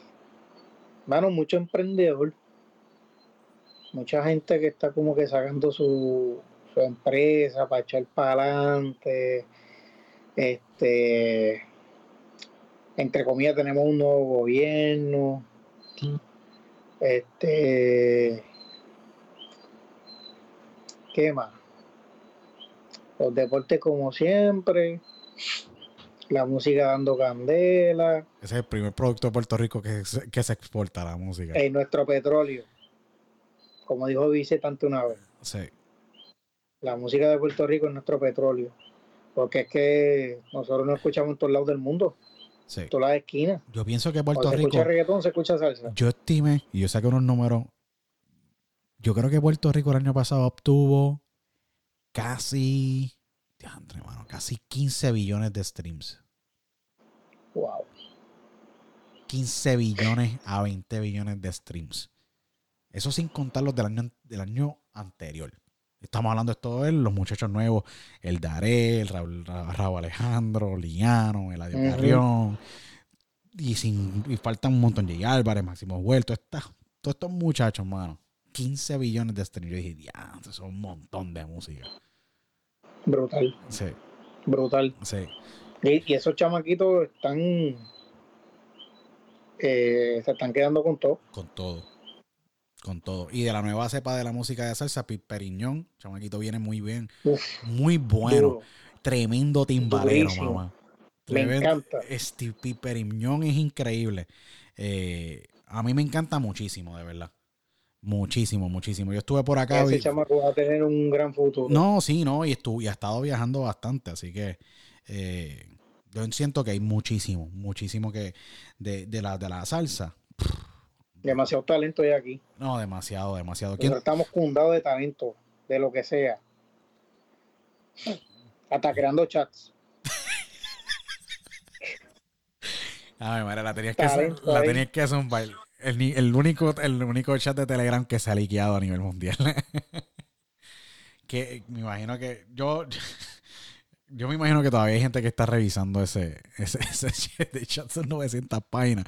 Yo encuentro que todavía es que hay demasiado Porque, somos lo que somos. Sí, no, por ley. De verdad que sí. Eh, Jorge, un mensaje que quieras enviarle, ¿me entiendes? A nuestra audiencia, ¿me entiendes? A- que, que no conocen o que conocían o que ahora conocen de ti, ¿me entiendes? Que, que, que, que miran a veces los reporteros y dicen, coño, mano, tú sabes. Ah, Yo encuentro que, y envíale un mensaje a, esa- a la, a la audiencia, porque tenemos miles de personas, tú sabes. Este, el podcast ha crecido de una manera orgánica. ¿Qué Qué mensaje- bueno. ¿Qué, men- qué mensaje le tienes que enviar a, a- todos los que nos están viendo? Que no conocían de ti, que ahora conocen de tu historia y conocen tu con- tus contribuciones, que para, para, para la información de todos, o sea, la contribución, tu- las contribuciones tuyas dentro del medio han sido grandísimas. No tan solo para el género urbano, porque tú has dejado una huella bien plasmada, tú sabes, y tú, tus notas corren el mundo, pero Para otras, otros otros temas, ¿qué mensaje tienes que enviar a, a la audiencia? an- antes, antes que todo, quiero darte las gracias por la oportunidad. De verdad que me, me ha gustado esto. Es, es el primer es la- el primer podcast en que estoy. wow, en Así serio. que Mano, y, tú- y tú con toda la ahí. historia, tú con, to- tú con la historia tuya, increíble, ¿me entiendes? Que tú tienes una historia espectacular y todo lo que tú has cubierto, el primero. Me siento bien, me siento bien honrado, Sí. de verdad que sí. No, para mí es un orgullo que tú me hayas hecho la- el acercamiento. No, Mira, para- para- yo te agradezco que hayas sacado este tiempo. eh, eh, ¿qué le puedo decir a la gente? Claro, yo no sé. que vivan la vida, mano. Que se la vivan. Este, mucha salud. Que se cuiden, mano, porque eh, últimamente uno escucha de tanta gente enferma y uno como que se desmotiva y pues uno hace una un análisis de uno mismo y uno dice, coño, ¿qué estar haciendo mal? Para, y para entonces no caer ahí. Sí. Pues Tú hiciste un cambio en tu vida No, como- cañón, sin tocar, ¿sabes? Hiciste un cambio en tu vida de estilo de vida por completo. ¿sabes? también, Jorge, tú estás, men- yo- tú- de verdad, con un gran respeto lo digo, tú hiciste un cambio de una vida mucho más activa y al principio tú estabas, no, estaba- esto es una porquería, esto, esto- esto- estoy bien cansado, pero a y través yo, pesaba, yo pesaba 230 libras, yo me acuerdo llegué a bajar a 160. Y ahora yo me levanto a veces con ganas y sin ganas, pero me levanto bien temprano a hacer ejercicio. Trato, trato de comer lo mejor que pueda. Ya yo no hago dieta porque ya uno como que va sabiendo lo que uno debe comer y lo que no. Sí. Es un estilo de vida. Cambiaste, cambiaste los hábitos. Oh. Eso, eh, mira, eso, eso te cambia totalmente, de verdad. En todo, mano. En todo, en todo, en todo, en todo. En cómo uno se ve, cómo la gente te ve, cómo tú, cómo tú te expresas con la gente, cómo tú te llevas o sea, el diario vivir, el, desde, desde el caminar, desde el dormir, desde el trabajar, desde el comer, desde, desde cómo uno respira, desde de la, la, la ropa, o sea, que, que, tú dices, contra, qué bueno que esto me, me, me queda bien. Este, el amarrarte los zapatos, mano, algo tan sencillo que hay que hay, que hay Bueno, tú dices eso, y yo te voy a ser sincero, a mí, y lo digo. no, mira, yo, yo llegué aquí, mano, súper thin, súper flaco. Yo me acuerdo, mi esposa me enseñó la foto los otros días y yo dije, wow, de verdad, con lo que hacen aquí las nevadas, mano, que uno se empieza y dice, y se va para. Porque aquí hay un blizzard, una nevada, te caen 12 pulgadas allá afuera, y adentro tú tienes esa nevera llena de un buen hamburger, ¿me entiendes? Un buen arroz con habichuela, ¿me entiendes? Te tiran unos tostones por el lado, una, como una chuletita frita, ¿qué pasa? Eso, mano, es difícil. ¿Qué pasa? Cuando yo tengo, ¿sabes? Yo como constantemente estoy en la carretera y viajo constantemente y tengo esto, más soy en el rol de esposo, padre, mañana, ¿me entiendes? Ejecutivo. Es sumamente difícil a veces balancearse, que a veces cuando yo estoy en la carretera yo no como bien. Y a veces yo trato de meter, me meto, en, me meto en un chipotle y obviamente lo digo así claramente. Qué rico. Porque es lo más limpio que yo puedo encontrar en la carretera, ¿me entiendes? Lo más limpio. Lo más limpio. Porque obviamente todo es bien orgánico a, nivel del, sourcing de lo, de lo que si la lechuga es, ¿me entiendes? Eh, es, orgánica o es local source, el chicken. Es lo más. Porque si, ¿qué, qué, qué más? O sea, yo si estoy en un corre y corre de una reunión a la otra, lo único que, mira, me puedo comprar un bol de eso y por lo menos me alimenta mejor que yo meterme obviamente un, eh, una hamburguesa por ahí, me entiendes, unas papas fritas o un sándwich, ¿me entiendes? De, ¿Qué pasa? Es bien complejo, que ese es el detalle. Lo más difícil es la dieta, o no, no tan solo la dieta, sino la alimentación, porque la dieta es una dieta y es por un tiempo. Lo que yo digo es cambiar el hábito. Es lo complejo. Eso es así. Eso es así. Uno aprende a comer, hermano. Sí, este, y en porciones también. Ya, ya no es comerse el, el burro este de, de arroz con habichuela y bistec y tostones. Ya uno hasta cuando uno va a pedir, uno lo dice. Mira, este, un, eh, un scoop nada más de arroz. y nada, y el mismo cuerpo, el mismo cuerpo se va a acostumbrar porque mientras tú vayas comiendo menos, menos, menos, el cuerpo se acostumbra. Y entonces cuando llega el momento en que tú vas a comer mucho, ya tú te llenas y tú dices, ya lo, yo me siento bien mal. Estás letárgico, como le digo a la gente, te pones letárgico, de verdad, te da como que ese cansancio, de verdad. Sí. que... como decimos acá, que la mamona. Eso que todo está en el portion control. Cool, de verdad, porque Sí, sí, sí. Sí, no. Nosotros, las porciones, lo que pasa es que pues, aquí las porciones las tengo que yo, que yo las tengo que mejorar de verdad, porque está cañón. No, no, a veces no, no es fácil decirle que era dos platos de arroz con y tostones. Tú sabes cómo es. Eh, Jorge, eh, te quiero decir, y nuevamente lo digo para toda la audiencia que nos están viendo, te agradezco sumamente de todo corazón que hayas aceptado la entrevista de nosotros. Hemos tenido aquí a, o sea, mi amigo Audi, tuvimos al DJ de electrónica y mi gran hermano Robbie Rivera, hemos tenido un montón, pero me he disfrutado completamente esta entrevista. Hemos hablado de un montón de cosas bien cool. La gente ha podido conocer de ti, de quién eres, de lo importante que eres en, los medios de comunicación. La gente, lo más seguro es decir, no, sí, es bien importante. Sin la, eh, agencias de noticias, ¿me entiendes? Mucha gente no hubiera podido tener línea de comunicación. Eh, en la catástrofe que ocurrió en Puerto Rico con Huracán María y la que nos libramos recientemente con Dorian, gracias a Dios, porque de verdad que eh, eh, es bien importante el rol, así que te agradezco sumamente que hayas aceptado la invitación. Gracias por el trabajo que, haces por, por el país, porque estás reportándole al mundo sobre nuestro país, por mantener siempre una línea bien ética y neutral, que muchas veces hoy día ya no se ve. Esa, ese principio básico de la neutralidad de mantener obviamente tus ideologías o tu mentalidad fuera de la nota y mantenerla lo más neutral posible. Yo creo que eso es algo, digno de admirar y de verdad te respeto muchísimo Y te agradezco grandemente, de verdad, que hayas aceptado la entrevista, de poder tener este diálogo, mano, de verdad. Y que sea el primero de muchísimos. De verdad que sí. Ojalá.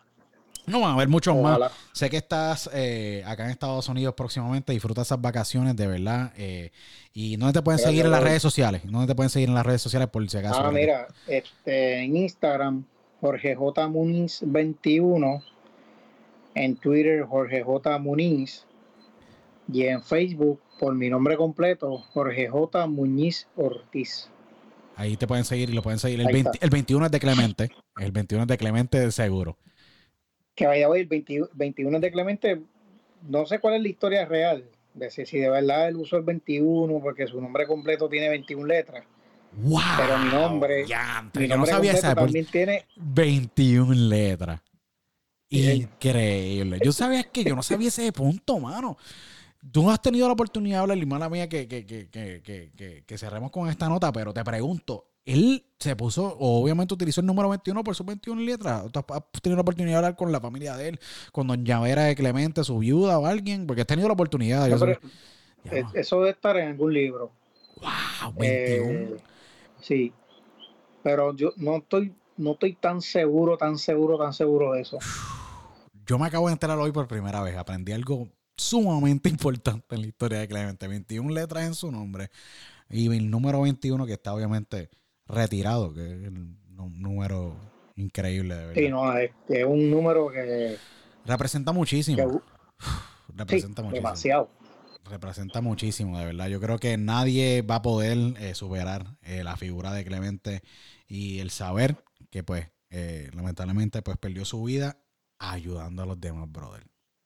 Yo creo que Inmortal siempre será. Uno de, mis héroes. No, y, y, héroe mío siempre, de verdad, porque las historias son increíbles, tú sabes. Lo que decía Willie McCovey, Starger, Boo Power, todos estos monstruos de Clemente, lo que es, hablaban eran flores, de verdad.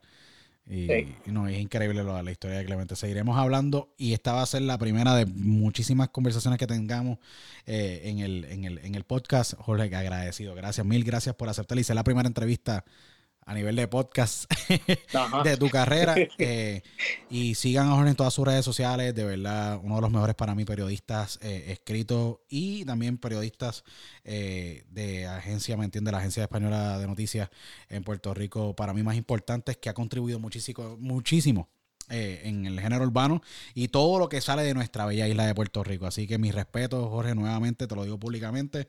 Y síganos en las redes sociales a través de Diálogo con Otero. Y nos vemos en la próxima. Chao.